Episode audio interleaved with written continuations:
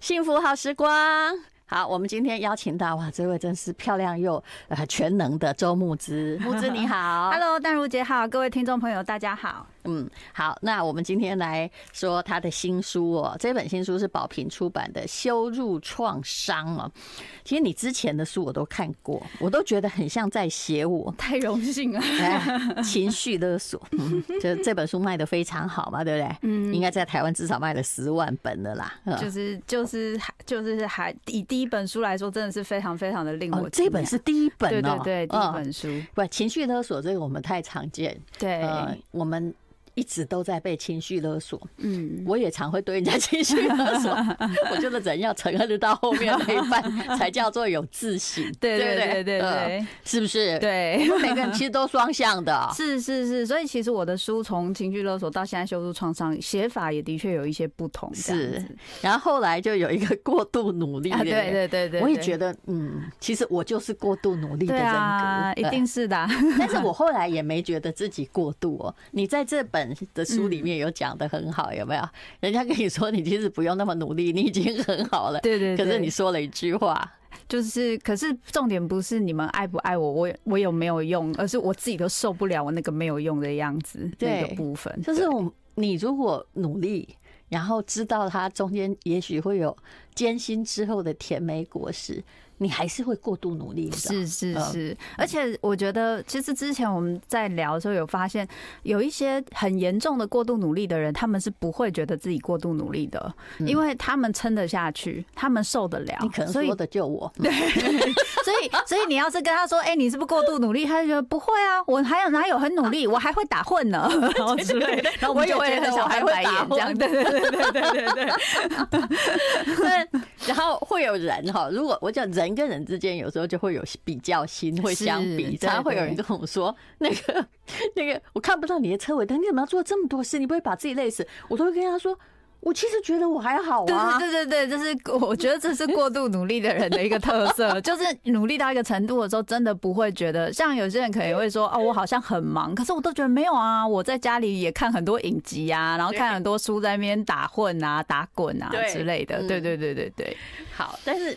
说实在，也没有什么好或不好，就重点就是你可不可以承担，是是是，然后做起来开不开心？嗯，当然，我觉得他的书很发人深省，但是我。看你的书我就知道了，你你其实你写的可能都是你自己 成长过程中遭遇的种种困境，然后当心理师之后，你再来把它检讨了一番，是对不对？没错，因为其实大大部分都是这样，你会写的题目一定都是跟你有兴趣题目有关，然后再加上我以前是念传播，我原本是念新闻系跟广电所，是，所以我对那些就是文化、意识形态啊、社会学本来就很有兴趣，所以你连硕士都念的。是传播，对对，我是先，因为我是先念正大新闻系、正大广电所，然后毕业之后，我是先去基金会工作了大概五六年，然后我才大概快三十岁，我才决定转行念智商。嗯，对对对，其实这也算是转的还蛮早的啦。对对，算早算早。其实现在想起来算早，那个时候身边要老实说，真的要做心理哈，没有一点社会资历，我后来觉得还是不行的。你如果一直都念心理系、心理所，嗯，出来就变成一个框架里面的动物，你知道？就是都是有要补的，就是你要不就先补，要不就后补，就是补的东西不一样。所以你，我可以请问一下哈，就是你后来为什么要转去念心理？有没有那个转折点？有，嗯，其实讲起来最深刻的转折点，应该是就是那个时候生涯遇到一个困境，嗯。小时候就是都父母都会跟你讲，老师也会跟你讲说，你就好好念书，然后以后考上最好的学校，或是你最喜欢的科系，然后以后就会成为一个有用的人之类的。看你这个一定是正大新闻系填第一志愿，对对对 对，因为因为就就只有政大有新闻系，是是。然后所以那个时候，其实，在呃未来的生涯要做什么，现实感是没有那么重，就是比较像是说，哦，我就好好的念，那我应该就会去到自己想去的地方。可是我原本念新闻，其实是想写剧本，而且我是想写像歌舞剧、音乐剧那种啊。但是因为我妈那时候父母还是会有，还是会有学校的那个，就觉得你成绩这样啊。我以前是念北一女，就觉得你成绩这样，你怎么可以随便填一个就是私立的，或是他们可能有时候心里还是会有点过不去。填新闻系就不错了，因为那个时候，对对对，这个这过程我是理解的，对对对，我犹豫过呀，对对，我现在那时候犹豫过的时候，我应该都会上，但那到底我到底要去念哪里？是，对不对？是我没有到都会上啊，但是 但是就是可能如果哦，就是如果填了正大新闻系，我就不能念台大哎，对对对对对，对对对，阿阿公阿妈是我的梦想，对对对，然后因为我台南人，阿公阿妈的梦想就是你诶高高中台北路，然后台台行就念台大，对对对，然后就有这个期待，所以那个时候我妈妈算是蛮就是让我就是独排众议，让我可以去念新闻系。嗯，但是我去念新闻系之后，发现其实我不喜欢记者的工作，我也不喜欢传播的工作，而且理论跟实际差很多，完全。我看到你在里面学的，你只是多了一点学习机会。对。可是后来那些知名记者，你看电视那些口若悬河的，他们太绝大部分不是新闻系毕业的，连主播都不是啊。是，所以我们那时候，我那时候就是要去，要去。就是以传播来说，因为要写跟说，然后我的记性也好，所以其实学这个我对我来说不是太难。然后可是我自己对于这个部分的兴趣其实相对是比较低。然后我就等于是那时候就是念书，就那时候都翘课，然后都在家里。哦，都在那个宿舍念图书馆的书，在那边看一堆历史小说，然后都不去上课，然后也不知道干嘛，就真的这样混四年。但聪明的孩子还是会毕业的，真的是会毕业，然后会要毕业之后就想完蛋了，要出去工作。你还念了大传所哎？对，因为就是那时候就是这样，那时候就是想说不想出去工作，因为工作就要当记者，那怎么办？我想说那去考个研究所，考上了我就去念，考不上再想办法。然后继续又投了三年，对，结果又去又跑去念了广，就考上广电。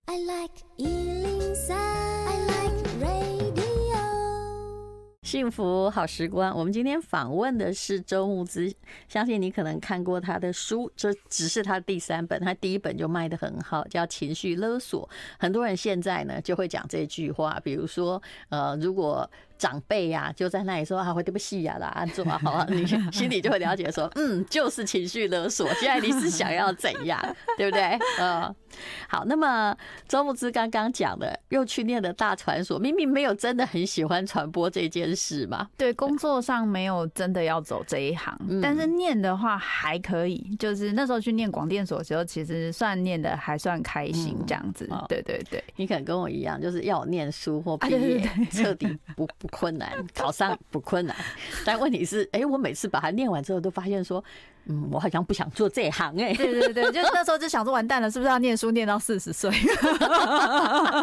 就感觉是国家拿钱栽培栽培我，全部都是一种浪费。我自己心里晓得，对，就是不知道之后去工作要做什么，这真的是一个蛮大的困难。对，好，那后来转转心理。你刚刚说就是那个关卡，就是在于不知道自己要干嘛嘛。我我觉得那个不知道自己要干嘛是一个，可是我觉得出去外面工作哈，踩踩到地面之后，有一个很大的好处就是你不一定会知道你喜欢什么，可是你一定会知道你不喜欢什么。对，我那个时候就发现，哎，我蛮喜欢独立工作，我不太喜欢就是在一个组织里面有人一直告诉你这个要怎么做，就是你不用思考，就等于是人家叫你做什么你就做什么的这种，然后或干涉比较多。我发现我对这样的工作形态我没那么喜欢。那你很适合创业啊！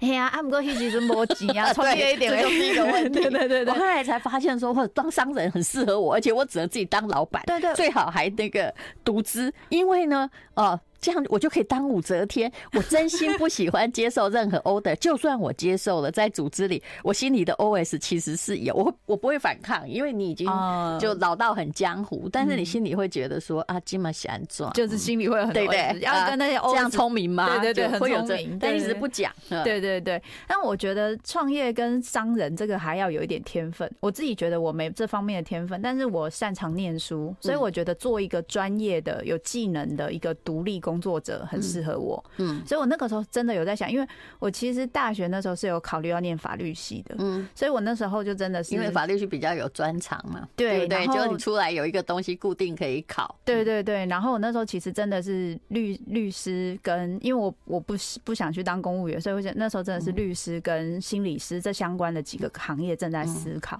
然后这一次我有学聪明，因为以前就是都不问实际的现场，这一次我都有去问，打电话问说，哎，大家去工作状况怎么样？结果后来就发现，哎，去工作的人好像听起来心理师对于他的工作的形态跟他工作的内容比较符合我自己的想象，因为我那时候去基金会工作，我发现我很喜欢工作，是很有意义感，跟可以有一点点帮助别人。你喜欢帮忙别人。对，虽然他第二次来又恢复一样的 其实大大家会一次一次，当然那个会弹回去嘛，因为原本的那个习惯，对，这就是我看到 每个人都会弹回去，对，对，会弹回去，自己也会弹回去，对对，我们自己也会弹回去。但是话说回来，大家会在一次一次的陪伴中，一定每次都会进步一点点，一点点，然后那一点点其实就是一个非常重要的不一样。所以我的个性应该没办法当律师。嗯，我后来发现，可能只要你的。感性情绪就是稍微比别人多了一点，你当这一行哈，那个制度化，还有其实你是被 order 的。对，会很辛苦。对，我那时候在看那个丹诺自传的时候，国中的时候看，但我也我是看了这本书去去把法律系填第一志愿。我那时候国中想当律师，就是因为看了这本书。你被骗了，我被骗了。对，因为因为我们是大陆法系，嗯，我们不能够创造那么多的判例。嗯，不，我当时看了就觉得说，这世界上大概只有法律系值得念啊。对啊，然后就觉得好好热血哦。是，对，然后后来。后来就发现，哎，好像问了朋友之后，就发现好像不是这个这么一回事，真不是。对对对，你在法法院里，很可能你准备了一大堆，结果法官两句只只让你讲两句话，真的啊哈啊哇塞！然后，所以我后来就是问了一下之后，我后来就决定，我还是去就是走心理相关。而那时候其实也是有一点点疑惑，因为我其实。人生的志愿也换过很多次，然后我自己又对很多事情都很多兴趣，所以我妈妈那时候其实非常担心我，她就是想说小时候就能说小时了了，大未必佳，阿虾米拢会晓，啊虾米拢无好这一种，所以我妈妈那时候真的就问了我一句说：“你已经要三十了，你确定你要转这一行吗？”真的，他那时候就问我，不过你妈妈看起来应该是个还不错的妈妈，其实蛮好的。我妈到三十的时候，她还故意去找一个算命师，说我适合当律师。哇塞，这一招好聪明啊！等一看我就知道这个呃写的很牵强。那那也是你跟他常常交手知道。好，我们今天在跟周牧之聊天哦。那么他出了这本书叫《羞辱创伤》，这个故事的来源其实是来自于你，就是我觉得里面有一个缘起的经验，就是你在。学校里面当选模范生，结果没想到 本来是个荣耀，却遭到了羞辱。是，其实这一个经验，在我写这本书之前，很少跟别人说，因为那个时候我会觉得这件事情是我很丢脸，嗯，是我人缘很差，差到老师要。叫大家起来跟我讲，我是有问题的。嗯，可是我后来在想这件事情，就是那个时候我在当，就是因为我已经是自治市长，然后老师就说要选全校模范生，嗯，然后就希望就说同学提名，那同学提名就多半一定会有人提名我，可提名我之后只有那个同学选给我，嗯，然后老师就说那我一定我还是要请周牧之出来选，因为只有他才会选上，因为要全校性的嘛。嗯，因为你是学校风云人物，对，对不对？大家都认识。对，但是他就说他要请全班同学上去讲为什么不选给我，所以大家就三十几个人，三十、哦、这个也蛮妙的哈。你已经都是，就是你们班就也只有你可以推出去。但是班上的人都不投票给你。是是是，我那个时候后来才知道，因为我那时候常常出去比赛，就是去演讲或作文比赛。嗯，然后老师常常会在班上讲说：“你们如果像周木之一样都不用在学校上课，成绩又那么好，我都不会管你们。”啊，对，树立敌人的人其实不是你自己，就是旁边有很多队友帮我。还有一种状况，我跟你讲，就算假设你考数学题目很难，对不对？就是本来大家都不太及格，那如果加分会过，偏偏有个九十八分挂在那里，哦，你知道吗？就是你无法加了。幸好我大学成绩很差，那大学一定会变成那个挑分。你就算你没做什么，你也会人缘很差。对对对对对，我那我而且我我觉得，如果说那个时候人缘就是老师这样子说，你你有机会跟同学认识就还好一点。可是那时候我也没机会，我自己的兴趣就是看书，然后我我又很少在学校。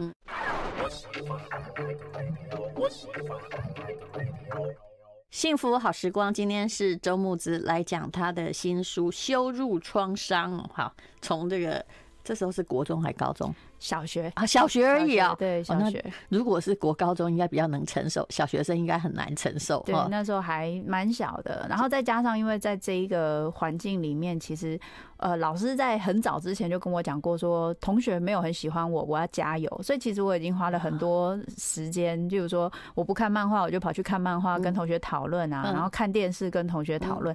就我觉得我花了很多时间去努力经营，但后来发现，现在才发现说。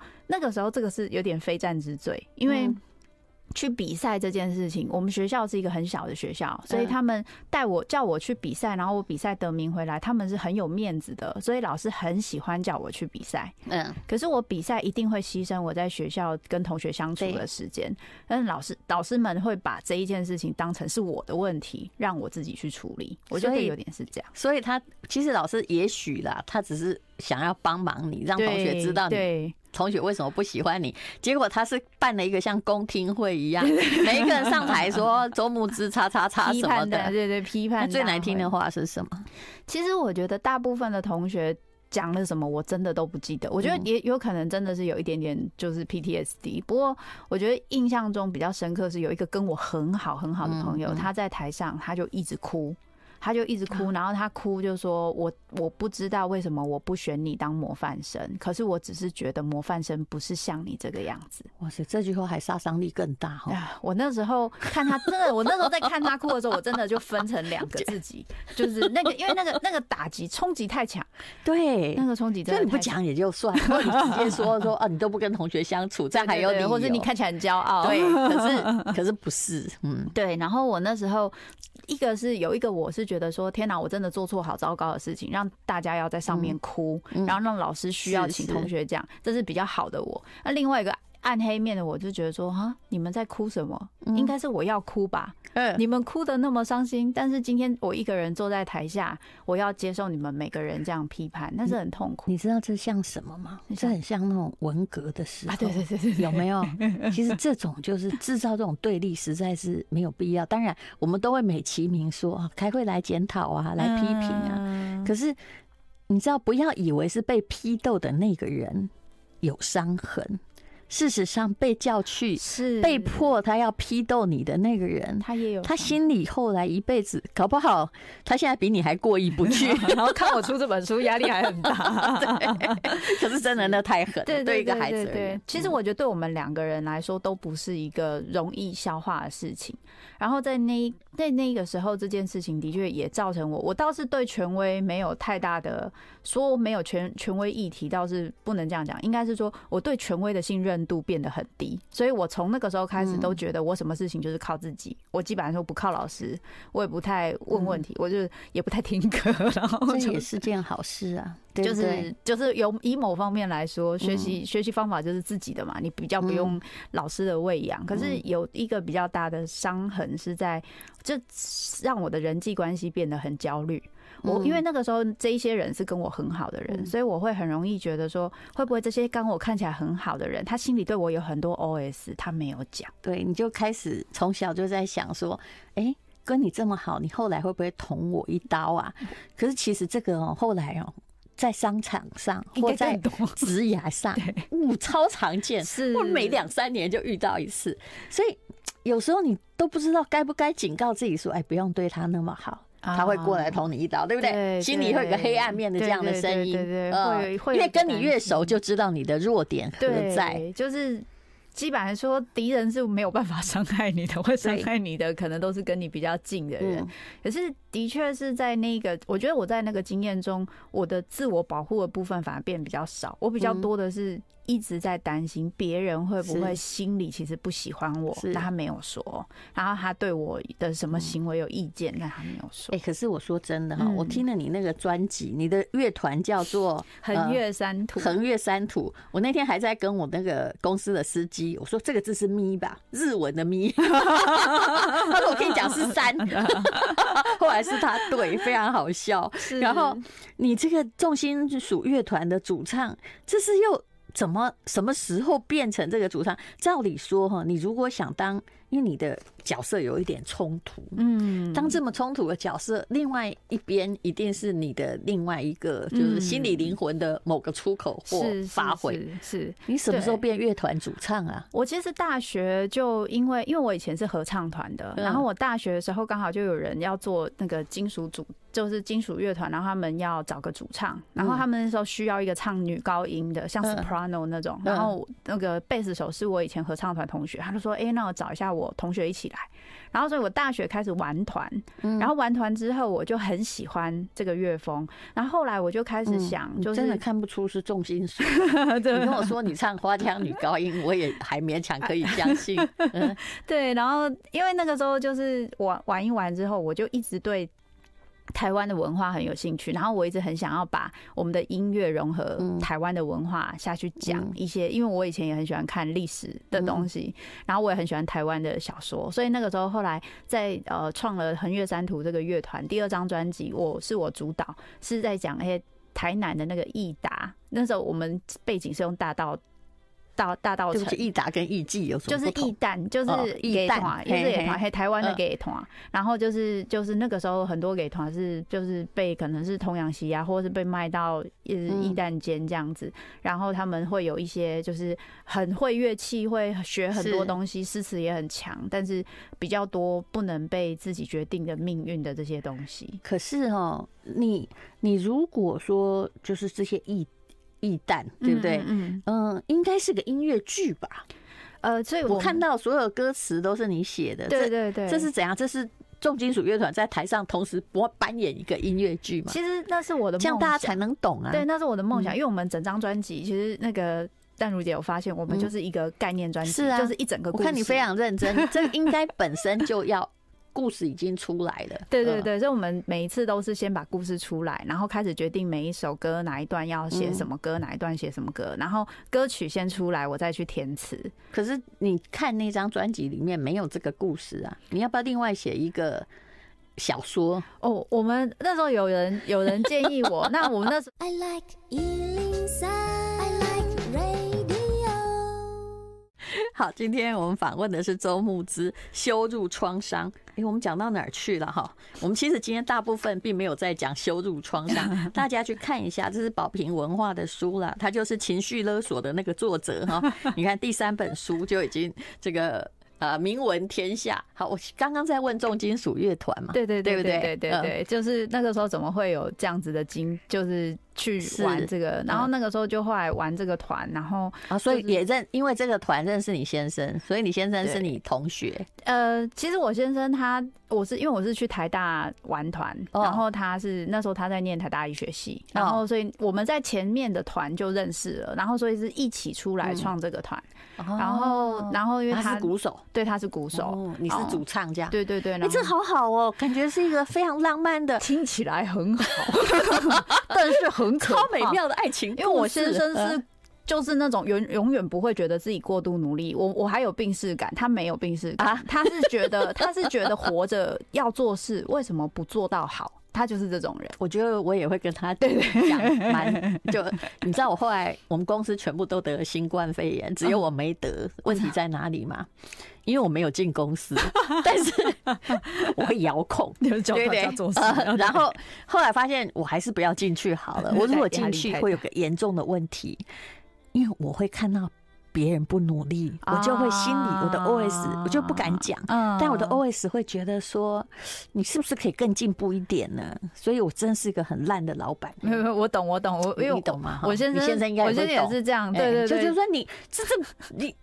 对 对对对，因为我们像刚刚 刚刚休息时间，淡如姐在问我们专辑有英文嘛？那个英文全部是我先生写的，然后他他就是。呃，因为他因为我们我心里在想说，真的做的好认真，对对对对对，就而且所有的、哦、他的英文也很好、哦，对他英文很好，然后他所有的故事背景，他还去找了那个麦克阿瑟那时候就是在杜鲁门图书馆里面的电报，把我们的那个故事背景写的非常符合事实，就是没有任何。你应该写个小说出版，然后让他自己翻成英文，搞不好哈，就是会变《艺伎回忆录》那样。真的真的，我就叫叫他叫他努力，对，叫他努力。对，但他就是一个非常认真的人，所以那时候我们在就是玩这个团，他就是在我们团里面负责叫大家做什么做什么，然后要一直去跟我们讲做事情的人，所以我那时候压力其实很大，因为。